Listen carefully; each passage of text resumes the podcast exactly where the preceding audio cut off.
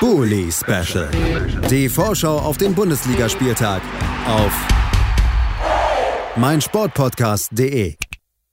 Herzlich willkommen zurück zum Bully Special auf meinsportpodcast.de. Der Samstag, den haben wir gerade hinter uns gebracht. Wir haben über das Topspiel zwischen Frankfurt und dem BVB gesprochen. Das erste Spiel am Sonntag des 18. Spieltages, was wir besprechen wollen, das wird in der Hauptstadt stattfinden. Hertha BSC empfängt den ersten FC Köln und ich empfange dafür Marc Schwitzky von Hertha Base. Hallo Marc. Ich grüße dich. Ich habe dich vermisst. Das ist sehr schön und kann ich nur zurückgeben. Und wir haben für die Kölner Seite dabei Thomas Reinscheid von fc.com. Hallo Thomas. Hallo zusammen, von mir kriegst du keine Liebe, keine Sorge. Sehr gut, ich hatte schon Angst, dass das hier zu harmonisch abläuft. Der Mann hat auch nur echte Liebe. Ich habe nur echte Liebe. Äh, und zwar für alle Experten hier. Ich mache da keine Unterschiede. Wir steigen ein mit dem Blick zurück, aber natürlich nicht mit dem Blick aufs letzte Spiel. Das macht, äh, wie gesagt, schon öfter erwähnt in diesem Special Och, vielleicht doch, können wir drüber reden. relativ drüber reden. wenig Sinn. Das letzte Spiel von Hertha tatsächlich kann ich mich auch überhaupt nicht mehr dran erinnern. Und deshalb eher die Frage jetzt mal an beide. Wir fangen aber bei den Gastgebern an, bei Marc. Was ist so in den letzten Tagen und Wochen, seit wir in die Pause gegangen sind, bei der Hertha passiert? Gibt es vielleicht sogar Transfer-News? Was, mhm. was äh, steht da an? Und natürlich leider dann aber auch im Zusammenhang dessen die Frage aufgrund der Situation, wie ist die Corona-Situation in der Hauptstadt? Ja, tatsächlich ist es ja Hertha untypisch tatsächlich recht ruhig gewesen in den letzten Wochen. Es ist nicht viel passiert, vielleicht auch einfach, weil wirklich mal alle Urlaub hatten, außer vielleicht ein gewisser Herr Bobic, der wahrscheinlich schon an ein paar Transfers sitzt, auf Zu- wie Abgangsseite. Ähm, also dementsprechend, ja, große News gibt es bislang nicht. Äh, Typhon Korkut ist immer noch Trainer. Das ist bei der Halbwertszeit von Hertha-Trainern und seiner Halbwertszeit schon mal der erste Erfolg. Ähm, und es wird weiter daran gearbeitet, was in den ersten paar Spielen unter ihm ja gut gelaufen ist. Man möchte weiter offensiv spielen, man möchte weiter mutig bleiben, aktiv bleiben. Das sind, wie gesagt, auch Attribute, die man wirklich den Hertha-Spielen unter ihm jetzt schon auch geben konnte. Ähm, auf der Transferseite ist jetzt noch nicht so viel passiert. Es könnten aber Dinge passieren. Es ist ja ähm, mittlerweile verhärten sich ja sehr die Gerüchte, dass es äh, Christoph Piontek zurück nach Italien zieht. Zunächst war sein Ex-Verein Genua anscheinend äh, die heiße Spur. Jetzt ist es Florenz. Ähm, dass, dass er und Hertha, dass das bislang ein großes Missverständnis gewesen ist und jetzt wahrscheinlich auch nicht mehr in einer großen Liebesbeziehung enden wird, das ist, glaube ich, klar. Deswegen wäre das, glaube ich, gar nicht verkehrt, ihn zu verleihen, weil aktuell mit den Leistungen, die er hatte, hat er nun mal keinen Markt, wo ihn jetzt ein Verein wegkaufen würde. Aber wenn man ihn verleihen könnte, wäre das schon sinnvoll plus Kaufoption. Ich glaube, dass Hertha schon auch Ausschau hält. Gewisse Positionen sind Problempositionen, wie die Rechts Rechtsverteidigung, ähm, Außenstürmer, vielleicht auch ein Mittelstürmer, wenn Piontek geht. Und die einzige ha äh, Sache auf der Habenseite ist ja der aber schon länger eingetütete Frederik André Björkan, der, und dann schlagen wir den Bogen mal zu den Corona-Infektionen, ja aktuell in sich in häuslicher Quarantäne befindet. Das tun unter anderem auch noch äh, Linus Gechter, Luca Toussaint, Santiago Ascasiba, ähm, die sind aktuell gerade alle in Quarantäne. Ähm, Boyata und Seefolk sind jetzt aus der Quar Quarantäne gerade raus. Sprich, das waren jetzt schon sechs Spieler in den letzten paar Tagen, die mit Corona aus ihrem Urlaub zurückgekommen sind. Besonders die Sechserposition wird dadurch ein Problem, weil beide Sechser nun mal aktuell mit Corona raus sind und wahrscheinlich auch jetzt bis zum Köln-Spiel jetzt nicht mehr zurückkommen. Mal gucken. Das also die kleine Zusammenfassung zum Start in die Rückrunde bei der Hertha. Thomas, natürlich auch die Frage beim FC. Was ist da so passiert? Unter anderem, ja, kommt ja ein Star aus Amerika nach Deutschland mit Pepi zu Augsburg und ein Star aus Deutschland ist nach Amerika gewechselt. Der kommt vom FC. Ja, ein Star, genau, genau, das ist richtig. Ja, ähm, nee, Raphael Schichos äh, hat den ersten FC Köln verlassen Richtung äh, Chicago Fire. Ähm, kam jetzt für Außenstehende vielleicht überraschend, aber die Gerüchte zogen sich ja schon vor der Winterpause, dass ähm, äh, Rafa in die USA wechseln möchte. Ähm, hatte er, glaube ich, auch schon mal im Sommer angesprochen. Sein Vertrag lief aus im Sommer. So hatte man jetzt nochmal die Chance, eine kleine sechsstellige Ablösesumme zu erzielen, äh, Gehalt einzusparen, was ja bei Verträgen, die Armin Fee geschlossen hat, vermutlich nicht allzu wenig sein wird. Ähm, ansonsten hat die Winterpause eigentlich nur zur Umgestaltung der Vereinsstruktur äh, beigetragen. Also Alex Werle hat nach dem Stuttgart-Spiel seinen Abschied Richtung VfB verkündet oder beziehungsweise seine Rückkehr zum VfB kam ja vorher auch daher. Ähm, es gibt Nachfolger auf der Finanzseite. Ähm, Christian Keller als ähm, Sportdirektor steht ja schon länger fest oder Sportgeschäftsführer besser gesagt, der im April anfangen wird. Es wird noch ein dritter Geschäftsführer gesucht.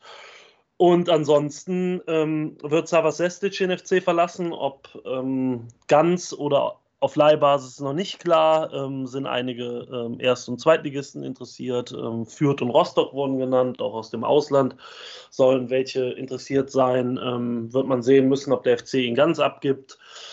Ansonsten würde man dann vermutlich auf der Innenverteidigerposition reagieren müssen. Man hätte dann mit, mit ähm, Timo Hübers und Roche Meret zwei eher unsichere Kantonisten im, im Kader, was ähm, ja, körperlich äh, Probleme anbetrifft. Roche Meret ist, glaube ich, heute schon wieder fehlend im Training aufgrund Krankheit. Ähm, Luca Kilian war in der jüngeren Vergangenheit auch nicht gefeit davor, ähm, Muskelverletzungen zu haben. Dazu kommt eben die allgemeine Corona-Situation. Ähm, um es kurz zu machen, den FC hat es gar nicht getroffen, zumindest offiziell nicht. Es haben drei Leute krankheitsbedingt gefehlt am Anfang der, ähm, der Trainingswoche, aber sind alle jetzt schon wieder im Training. Also scheint es ja wohl kein Corona-Fall gewesen zu sein. Ähm, dementsprechend muss man eigentlich bei nur drei Leuten, die Innenverteidiger sein können, auf Bundesliga-Niveau reagieren. Ähm, sieht angesichts der finanziellen Lage des FC dann natürlich nicht so prickelnd aus und im Winter kriegt man grundsätzlich ja nicht so das 1A-Material, sagen wir es mal so. Ähm, wird man abwarten müssen, wie es da aussieht. Aber grundsätzlich geht die Mannschaft eigentlich bis auf Elias Giri, der jetzt nicht mehr gesundheitlich fehlt, sondern ähm, weil er beim Afrika Cup war mit Tunesien, äh, geht die Mannschaft vermutlich fast voll besetzt in das Hertha-Spiel. Damit also die beiden Rückblicke dieser Mannschaften erledigt. Marc, lass uns dann vielleicht nochmal in die Zukunft äh, schauen. Es ist die Zeit der Vorsätze. Unter Korkut gab es durchaus einiges an Verbesserungen zu sehen. Wie sollte aus Hertha Sicht diese Rückrunde jetzt weitergehen? Möglichst unspektakulär. Ich glaube, das wünschen sich viele in Berlin, dass es einfach mal eine ruhige Rückrunde wird, die ausschließlich vom Sportlichen geprägt ist. Ähm, es ist, also wie gesagt, ich finde, die Fortschritte unter Korkut waren bislang zu sehen, wie lange sich das tragen wird, wie nachhaltig das ist und so weiter. Das kann wirklich keiner bei dieser Truppe sagen, weil man ja auch in diesen sind es vier Spiele jetzt unter Korkut gewesen? Ich meine schon, ja. Äh, gab es ja auch zum Beispiel dieses 0 zu 4 gegen Mainz, wo es wieder einen Totalausfall gegeben hat. Also, ich glaube, das Ziel wird sein, solche Auftritte, diese Totalausfälle möglichst zu minimieren, ähm, eine stetige Entwicklung zu sehen, eine Stabilisierung dahingehend auch und weiter an dieser Spielidee zu arbeiten, die man jetzt eingeführt hat. Ob, und dann hoffentlich äh, kann sie dann der Trainer, der dann im Sommer, wann auch immer und wer auch immer kommen wird, ähm, dann diesen roten Faden einfach direkt aufheben und befindet sich nicht vor dem nächsten Scherbenhaufen. Also das ist ja oft das Problem in den letzten Jahren gewesen, dass äh, Trainer eigentlich immer nur kamen, um akut irgendwie Probleme zu lösen und nicht selber ähm, da groß wirken zu können.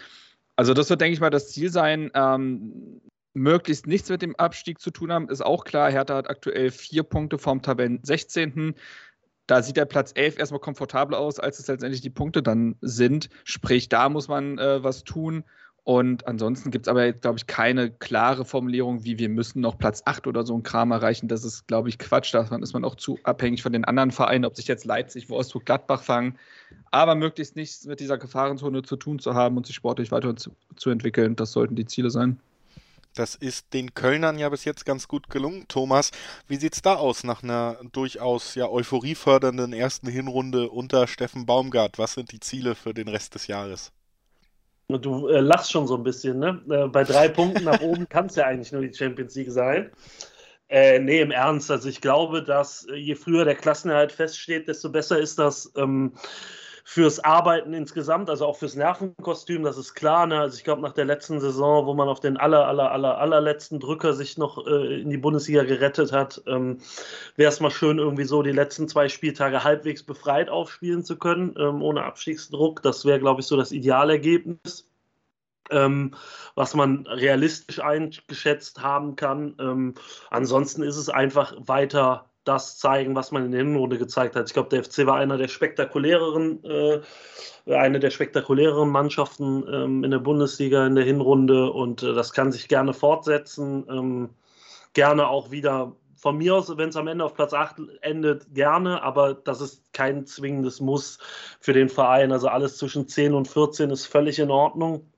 Und ähm, ja, wie gesagt, wenn am Ende frühzeitig Planungssicherheit da ist, ist das bei den finanziellen, bei der finanziellen Ausstattung des Vereins, glaube ich, auch ganz gut, um sich vielleicht wieder äh, Schnapper sichern zu können, wie es Dejan Lubicic war, oder ähm, frühzeitig an Spielern dran zu sein, die man dann verpflichten kann. Ich glaube, das wäre das wär für die Weiterentwicklung der, des Vereins und auch der Mannschaft ähm, sehr, sehr förderlich. Dann lasst uns noch gemeinsam tippen, dieses Spiel zwischen Hertha und den Kölnern. Marc, was glaubst du, wie geht's aus? Ich weiß, dass äh, wir zwei, wenn wir in der Runde hier zusammen waren, oft äh, ja jetzt nicht unbedingt äh, Spektakel versprechen konnten. Das waren sehr oft trostlose Momente, in denen wir eigentlich gesagt haben, guckt euch dieses Spiel eigentlich nicht an. Ähm, ich glaube, diesmal kann es ein bisschen anders sein. Wie, äh, wurde ja gerade richtig gesagt, dass unter Steffen Baumgart Köln sehr spektakulär spielt. Hertha spielte zumindest spektakulärer als vorher äh, unter Paul Dardai. Das heißt, vielleicht wird es ja ein ganz nettes Spielchen.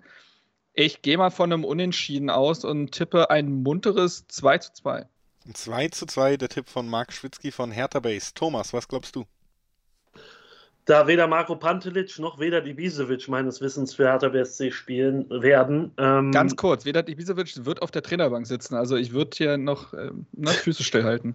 Okay, dann, dann ändere ich meinen Tipp, dann wird es ein 1-1.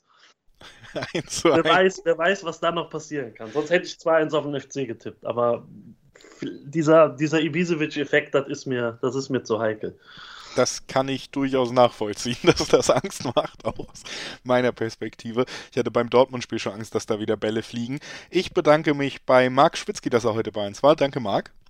Wie immer gerne. Und natürlich auch vielen Dank an Thomas Reinscheid von fc.com. Danke, Thomas.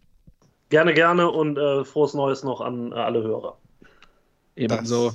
Ja, da schließe ich mich natürlich auch noch einmal an. Frohes Neues, wann immer es passt in dieser Folge, ist das auf jeden Fall noch möglich. Und ein weiteres Spiel zum frohen Neuen gibt es auch noch zu besprechen. Das, äh, der Spieltag wird abgeschlossen von Bochum und Wolfsburg. Sprechen wir gleich nach einer kurzen Unterbrechung drüber. Bleibt gerne noch einmal dran. Bully Special. Die Vorschau auf den Bundesligaspieltag auf meinsportpodcast.de.